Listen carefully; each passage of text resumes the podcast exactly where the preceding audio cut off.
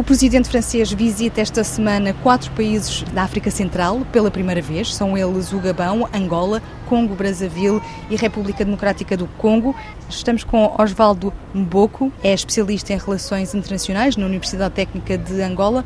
O que é que se pode esperar deste périplo de Emmanuel Macron? A primeira nota é que este périplo enquadra-se no âmbito daquilo que é a estratégia da procura de novos espaços de influências, quer do ponto de vista econômico e também político há espécie de um período de crispação das relações entre a França e os países da CDAO que vivenciaram golpes de Estados. E isto tem estado a perigar os interesses franceses naquela região. Então é fundamental se encontrar também espaços alternativos onde a França já tem uma presença e penso que a França procura aumentar a sua expressão, quer política, quer econômica, quer também social, porque basta olharmos para aquilo que é a estratégia da política externa francesa e as várias vertentes também ela traz uma perspectiva social e até do ponto de vista também cultural. Penso que esta visita do presidente Macron para a África Central enquadra-se na procura de novos espaços e aumentar a sua expressão nesses espaços, bem como o estreitamento das relações econômicas e também as cooperações em outros domínios. Como dizia, este é um momento importante na história da França com o continente africano. O Paris entende que se fecha um ciclo marcado pelas operações militares, com o fim da Operação Barkhane, por exemplo. Em que medida é que este périplo é realmente uma nova janela de oportunidades e de parcerias? Os países que a França irá visitar agora são países que, principalmente Angola, é um país estável politicamente e militarmente. Angola é uma das maiores economias da África subsaariana mas com base nesses outros países. Também existe países como a República Democrática do Congo Gabão, que são países que têm vários recursos naturais e minerais. A África, infelizmente, e aqui vou usar infelizmente, tem sido interposto de matérias-primas para as grandes multinacionais, quando eu penso que já deveríamos alterar este modelo de relação com o mundo não simplesmente exportar matéria-prima, mas sim produtos acabados ou manufaturados. Esses países, a República Democrática do Congo é um dos países mais ricos do mundo em termos de recursos minerais. Mesmo com a estabilidade militar que se resiste na República Democrática do Congo, nós temos várias multinacionais do mundo a operarem na República Democrática do Congo. Então, os franceses também entendem que mesmo no meio desta toda conflitualidade é fundamental estreitar relações com esses estados. O Gabão também é um país que tem petróleo e se olharmos para Angola, do petróleo angolano que é explorado, aproximadamente 45% do petróleo é explorado por empresas francesas, concretamente a Total. Isto aqui é um indicador da importância da relação entre Angola e a França neste domínio. Temos também uma presença no setor agroalimentar que eu penso que esse seria um dos setores que deveria ser muito mais explorado e aumentar o investimento. O setor agrícola é o tema central desta visita de Emmanuel Macron a Angola. A relação entre os dois países é mais recente, mas ascendente. Angola quer atingir uma soberania alimentar necessária, como dizia. Em que medida é que a França pode ajudar Angola a atingir esta ambição? Bem, a França é, um dos países mais importantes do mundo, é uma das maiores economias da Europa. A França é o primeiro e maior investidor da União Europeia em Angola.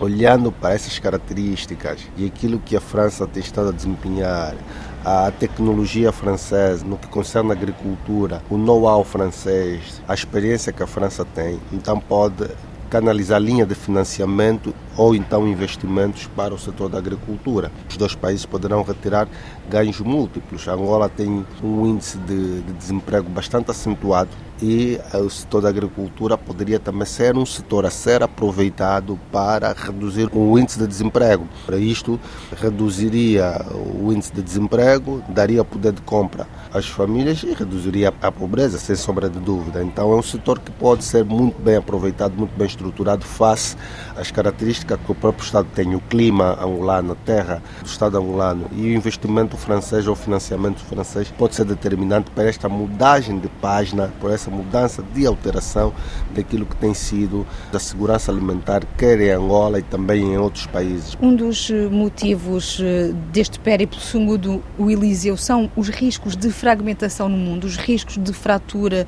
sob o efeito da guerra na Ucrânia, mas também o efeito de choques geopolíticos pandémicos vividos nos últimos anos.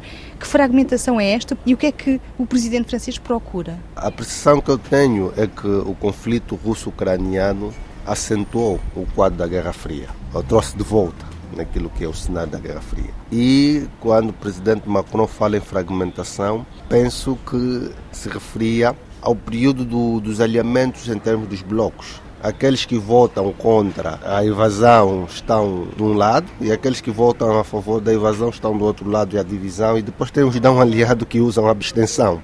Como foi o caso de Angola. Como foi o caso de Angola, mas também eu tenho dito que Angola tem uma posição muito clara dentro do quadro deste conflito russo-ucraniano. A posição de Angola passa necessariamente em olhar para os meios pacíficos de resolução do conflito, nomeadamente a mediação, a negociação. Daí é que Angola não se manteve impávida e serena quando da anexação por parte da Rússia nas quatro províncias ucranianas. Houve um posicionamento angolano, porque Angola entendeu que é uma violação gritante daquilo que é a integridade territorial. E Angola se posicionou face a isso.